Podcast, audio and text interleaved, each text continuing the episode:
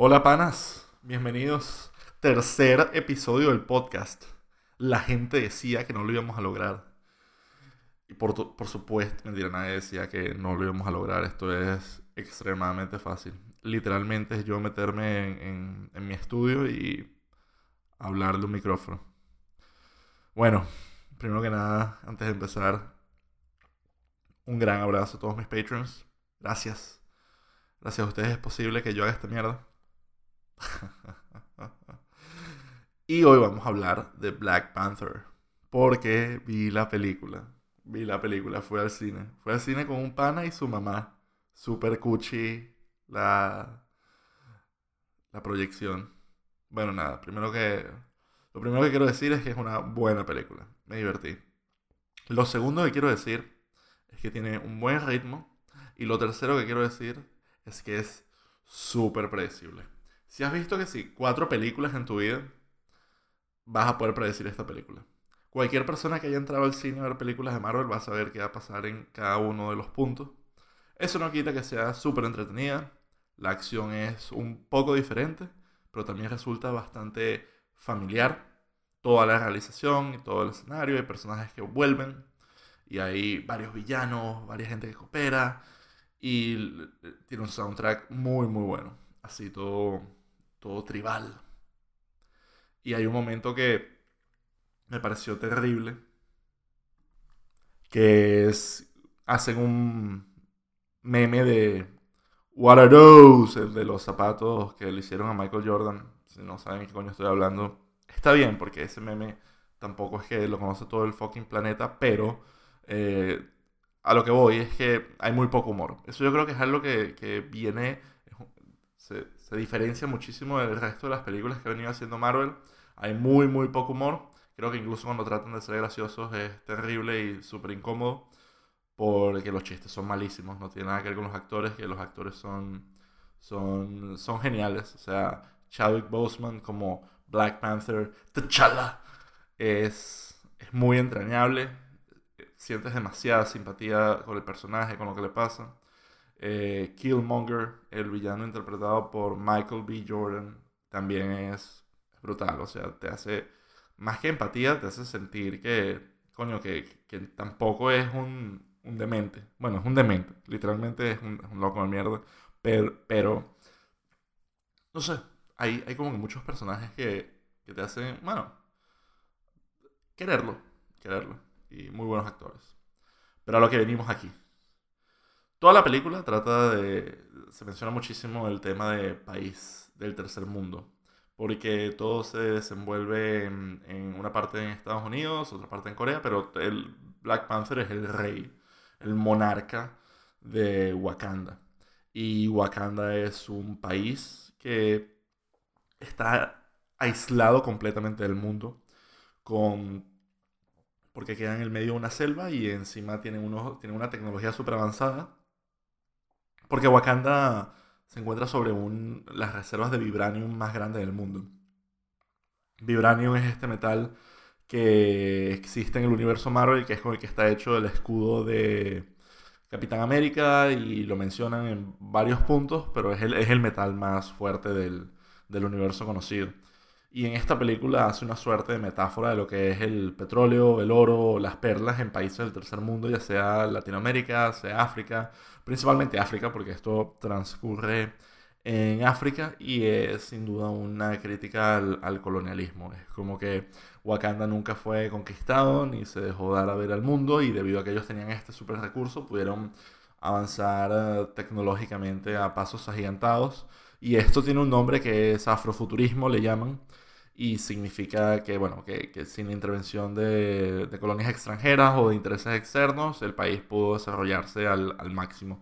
En el caso aquí el máximo es, es eso, es eh, trenes de alta velocidad, eh, a- aviones que vuelan con una tecnología electromagnética producto del vibranium, también tienen como unas supercomputadoras e interfaces en 3D que vienen de la manipulación del, del metal.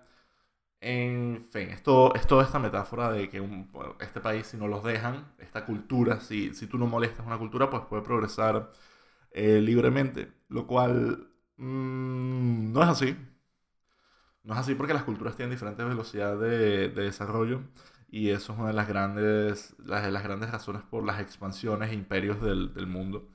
Incluso lo ves en, Latinoamérica, tanto los aztecas como los mayas consumieron y atacaron y conquistaron otras tribus cercanas que no eran tan avanzados como ellos.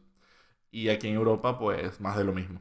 El que tiene, el que tiene la ventaja tecnológica posiblemente tenga la, la guerra hasta cierto punto hasta cierto punto ganada. Entonces esto es, gran parte de la temática de que es considerado como un país del tercer mundo, pero en realidad no lo es. Es como, una, es como un Eldorado. De hecho se hace alusión a, esa, a, esa, a esa, ese mito que existía en Latinoamérica. Yo creo que si no es, esta película no es una gran exploración de lo que es el, el colonialismo o la interferencia extranjera con, con ningún tipo de cultura, pero sí me recordó a una anécdota que hay en Venezuela, que es que hay una isla llamada Cubagua, que era muy famosa por, por, estar, por tener perlas. Había muchísimas, muchísimas perlas. Y los indígenas de la zona sabían, bueno, les, les gustaban las perlas, porque creo que para toda cultura la joyería siempre ha sido algo, algo algo constante. Todas las culturas se regocijan en los metales preciosos y en las cosas difíciles de encontrar. Y las perlas eran algo valioso tanto para los indígenas como para los conquistadores que llegaron después. Pero los indígenas, al, vivir ahí y ser ese su territorio, sabían que tenían que pescar de una forma sostenible. Cuando llegaron los españoles y se dieron cuenta que habían todas estas perlas ahí, pues, y eso no era, y ellos estaban ahí para sacar dinero, pues obviamente trajeron esclavos y ponían a los a los indígenas a nadar horas y horas buscando perlas hasta que, hasta que se agotaron. E incluso hay, hay recuentos de, de cómo los conquistadores, una vez que los indígenas bajaban a buscar perlas y subían a la superficie sin nada, los volvían a, a, a, meter bajo el agua hasta que muchos de ellos morían o no podían o, o, eran castigados y torturados por no poder hacer bien su trabajo que se había vuelto imposible por la explotación. Y creo que eso es un poco lo que se trata de, de, lo que trata de, de, explicar Wakanda.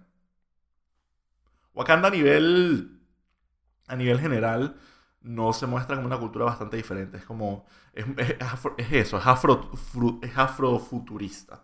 Entras y ves que hay, hay, a pesar de que están todos estos elementos de altísima tecnología, eh, todas las parecen, pues, pues la arquitectura es muy, es muy de aldeas, la gente está vestida acorde a lo que es la, la cultura africana eh, y acorde a lo que es, bueno, vivir en un espacio, un espacio de bosque húmedo, de, jungla húmeda, como es, como, bueno, como se representa en el mundo occidental siempre al, a, los países, a los países africanos.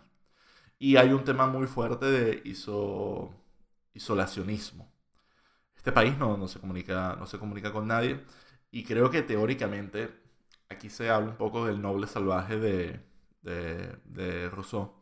Rousseau decía que, que, el ser humano era corrompido por, por la sociedad, que nosotros naturalmente éramos nobles y buenos, que era solo cuando crecíamos e interactuábamos con el mundo que, bueno, que nos corrompíamos y que nos volvíamos unos hijos de puta.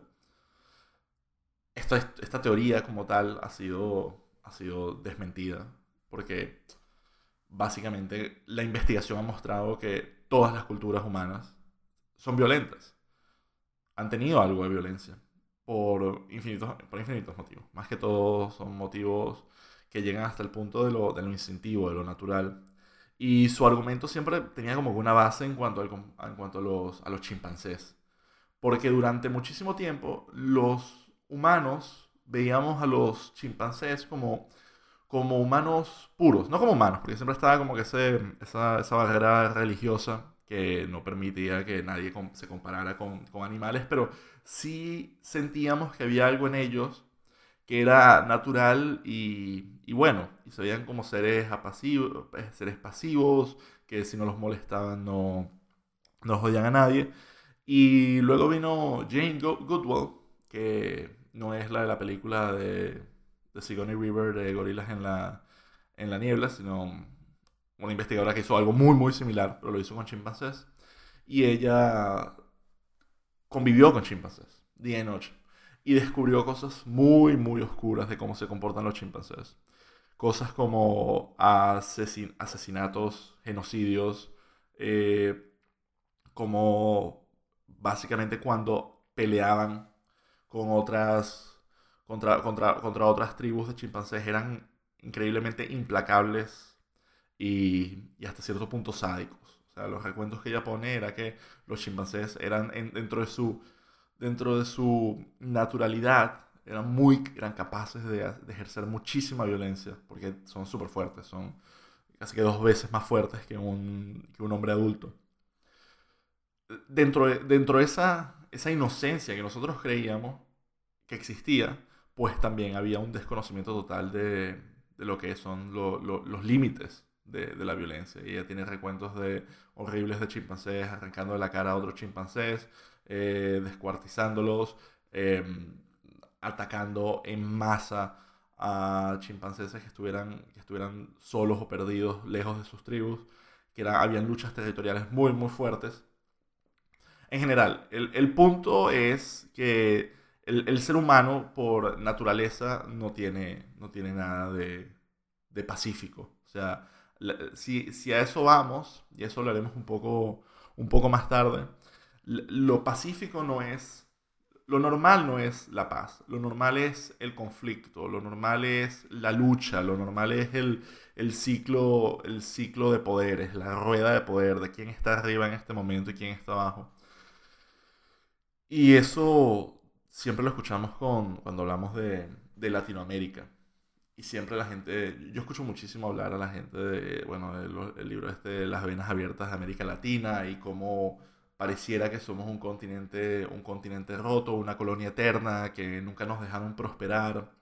Y hay una, hay, una, hay una reflexión que yo quiero hacer al respecto y es que todos los países, casi todos los países han sido, han sido colonias y han tenido que salir adelante de cosas muy, muy oscuras. Corea tuvo una ocupación salvaje de Japón durante la Segunda Guerra Mundial. China pasó a través de una guerra civil impresionante. Estados Unidos fue una colonia británica.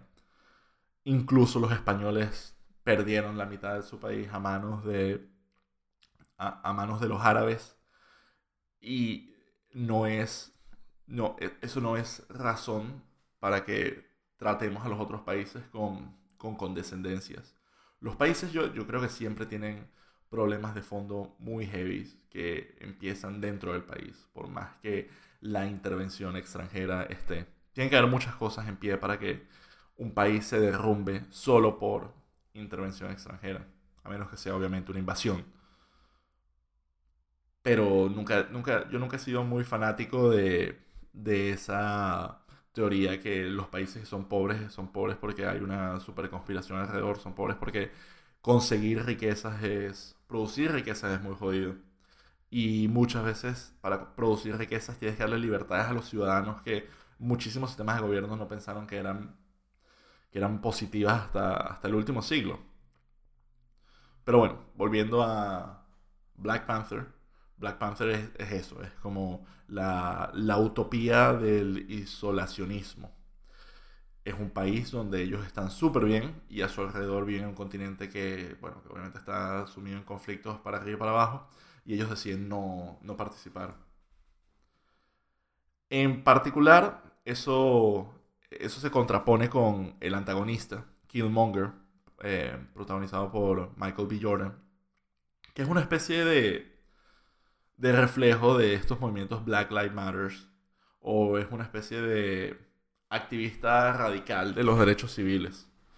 Su plan es volverse rey de Wakanda porque, bueno, no voy a spoilear la política, pero básicamente es volverse rey de Wakanda y utilizar las armas que tiene Wakanda, no para defender a Wakanda, que es lo que, para lo que han servido las armas hasta ahorita, sino para armar a los pueblos oprimidos a lo largo del mundo y hacer que, y generar una revolución a escala, a escala universal. El personaje de Killmonger, si bien está matizado con este, este contexto actual de la izquierda, eh, de la izquierda norteamericana, y está matizado con todos estos argumentos que de vez en cuando potencian grupos como Black Lives Matter o otros grupos de derechos civiles, tiene un, tiene, tiene un mecanismo bastante, bastante violento, que es, bueno, vamos a repartir armas, ¿no? no, se pone mucho más violento que eso. Y esta juxtaposición de los argumentos de Killmonger y el isolacionismo de, de Black Panther, de Chatala, me recuerda un poco a lo que hoy en día, ya posterior, está la, comparación entre Malcolm X y Martin Luther King. Ellos eran los dos, de los dos de los precursores incluso de los derechos civiles de los negros en Estados Unidos. Y Malcolm X era hasta cierto punto separatista. Él creía en una, en una nación de, de negros. Creía que los negros estadounidenses eran superiores a los blancos, que eran una raza superior y que ya habían pasado obviamente por suficiente opresión y que era un momento de, de, liberarse de forma, de forma violenta. Lo cual, viéndose atrás, no, no, es, no es una posición tan radical, porque estamos hablando de un país donde esta gente literalmente tenía menos derechos solamente por, por ser negros. Y donde había instituciones como el Ku Klux Klan que estaban prosperando, que no eran, no eran ni siquiera mal vistas, eran simplemente como pertenecer al, al, club de al club de política, un partido político. Y por el, lado, el otro lado estaba Martin Luther King, que tenía un mensaje muchísimo más, más liberal y de conciliación. Y su expectativa era que, bueno, que todos fuéramos iguales. Y de ahí su discurso I, I have a dream. Obviamente la textura con la que estos discursos existían en esa época no es la de hoy. No es un mundo donde, si bien todavía existen muchísimos prejuicios. No es un mundo donde, donde la ley, al menos en muchísimos países occidentales, donde no hacen espacios para una raza o para otra. Y creo que de alguna manera esa es la, la moraleja a la que, a la que trata de llegar, de, llegar la película. La película no, no da... Yo aquí estoy hablando muchísima paja de qué es lo que yo creo que está detrás de, la película y de dónde viene y cómo salieron estas ideas. Pero la película es una película de Marvel. No crean ni por un segundo que ustedes van a salir de ahí y decir, wow, que tengo que ir a pensar. Tengo que ir a pensar. No hay, no hay nada que pensar. Esta película cierra de una forma súper lógica. Que, spoilers, obviamente. Eh, que al final el, villano no, no, inicia una revolución por todo el, el planeta Tierra, y tampoco Wakanda se mantiene escondido del, mundo con todas sus super tecnologías. Termina con eh, los países tienen que compartir sus fortalezas con los países más débiles para que ambos crezcan juntos. Ya, o sea, no es que Wakanda resuelve el problema de los refugiados, porque no tiene refugiados, la gente ni siquiera sabe que existe. Eh, no es que resuelve el problema de la, de la de, las luchas del conflicto racial, porque es un etnoestado, o sea, todo el mundo que está en Wakanda es wakandés. O sea, Wakanda es como Dubai sin, sin hoteles. es como Dubai sin hoteles y con... Y ya, o sea, no, hay mejor manera de explicarlo. Es Dubai sin hoteles. Incluso, y, bueno, obviamente todo lo que es la, estructura de poder que está detrás de Wakanda es súper es super arcaica. Para escoger un rey, el rey tiene que ser un rey guerrero y se enfrenta como que a los... O sea, se muere el rey, viene el hijo de, ese rey y a las otras tribus les dice que si alguno quiere poner un, a, un, a un challenger para entrarse a coñazos hasta la muerte o hasta la rendición con él, y si, si gana, pues sigue siendo el rey, si no, hay un, hay un cambio de rey. Todo apunta a que la tribu de, de T'Challa siempre ha sido la tribu victoriosa y tiene una tradición brutal de ser Black Panthers. Volviendo al punto, no hay no hay mayor... Esta película hizo... causó un revuelo brutal en las redes sociales porque todo el mundo hablaba de la primera película eh, de, de, un, de, un héroe negro, que no lo era, con heroínas negras, que tampoco era el caso, pero sí es la primera vez que Marvel en esta, en esta seguidilla de blockbusters decía hacer una película de calidad con un equipo técnico mayormente, mayormente afroamericano y con bueno, todos sus protagonistas, un cast diverso de, de gente, bueno, gente negra. Y le salió muy bien. Es una, una película, una película que es súper divertida, pero para toda la polémica que hay en, en Twitter, esta película es No, no, no tiene nada que ver. O sea, por encima de esa capa política que se le da en Twitter y los análisis que podemos hacer gente como yo al, al respecto, es una película que está bien. El, el mensaje es, es natural. Es, un, es, uno de estos mensajes que dejan todas estas películas de Marvel como, coño, eh, apoderarte del mundo eh, está mal. Vender eh, armas a terroristas está mal. Y, y así vamos. Así que si estás buscando controversia, indignación, get triggered por esta película, no va a pasar. Esta película es la historia de Black Panther y hace cosas que esperaría Black Panther y ocurre en Wakanda, pero es otra película de Marvel. No creo que sea cinematográficamente groundbreaking, no creo que sea uh, históricamente groundbreaking, creo que sí es un, es un avance en lo que es la diversidad dentro del universo Marvel para crear un universo más, bueno, más, más, universal. Así que bien por ellos. El otro, la otra anécdota que quiero, que quiero contar es que cuando estaba terminando la película y antes de que empezaran los after credits, atrás mío una caraja, empiezan los after credits y una caraja atrás mío dice, ¿qué? ¿Hay más? Y yo por dentro no hacía más que pensar como que, mierda, ¿cómo cómo esta persona se, se, puede sorprender que hayan after credits en, una fucking película de Marvel. No, tienes que estar y, hice el cálculo y esta persona seguro despertó en un coma eh, que al menos entró en el 2008. Y sí, los after credits, esa es una otra anécdota ya no hablando ni de política ni de nada. Los after credits de Marvel están decayendo a un nivel brutal. O sea, el after credits de esta película era que si Bucky que ya por sí es como mierda, que B-lister del universo Marvel tienes que ser para estar hablando del, del pana del Capitán América, Bucky saliendo de una choza y viendo, viendo una, una laguna.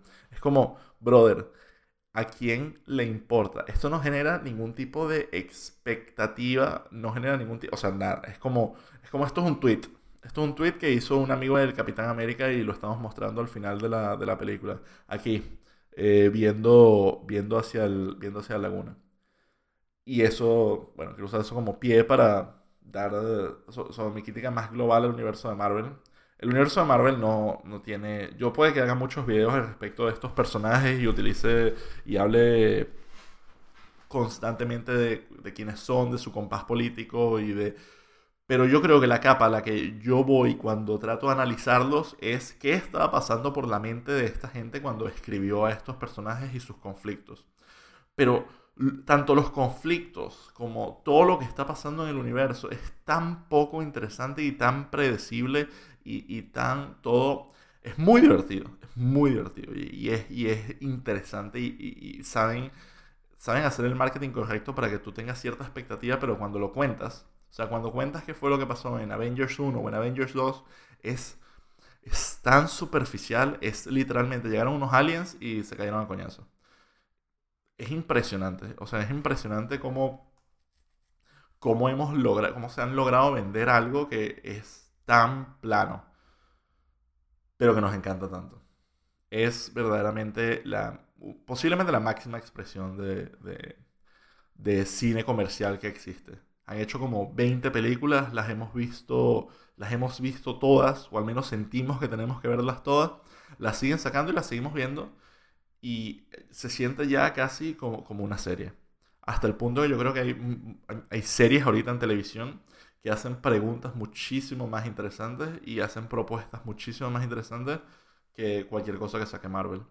Thor, la última la, producción previa a Black Panther fue un fue un fue súper refrescante porque escapaba de todo y era interesante era interesante era interesante era, era diferente pasaban cosas muy entretenidas y yo creo que Black Panther dentro de lo bien hecha que está y el buen ritmo que tiene y todo lo demás es es es solo una película de Marvel así que no vive no vive para el hype que se lee en Twitter, pero sí vive para ganarse un lugar muy digno en el Marvel Cinematic Universe. Y bueno, una vez más, muchísimas gracias por escuchar este episodio. Ya llegamos al final del podcast y sin más, hasta la semana que viene. Si quieren que hable de algún tema en particular o quieren que explore algo en particular, recuerden que pueden mandarme un tweet o escribirme directamente en arroba spcompas. Y nada, hasta la próxima amigos.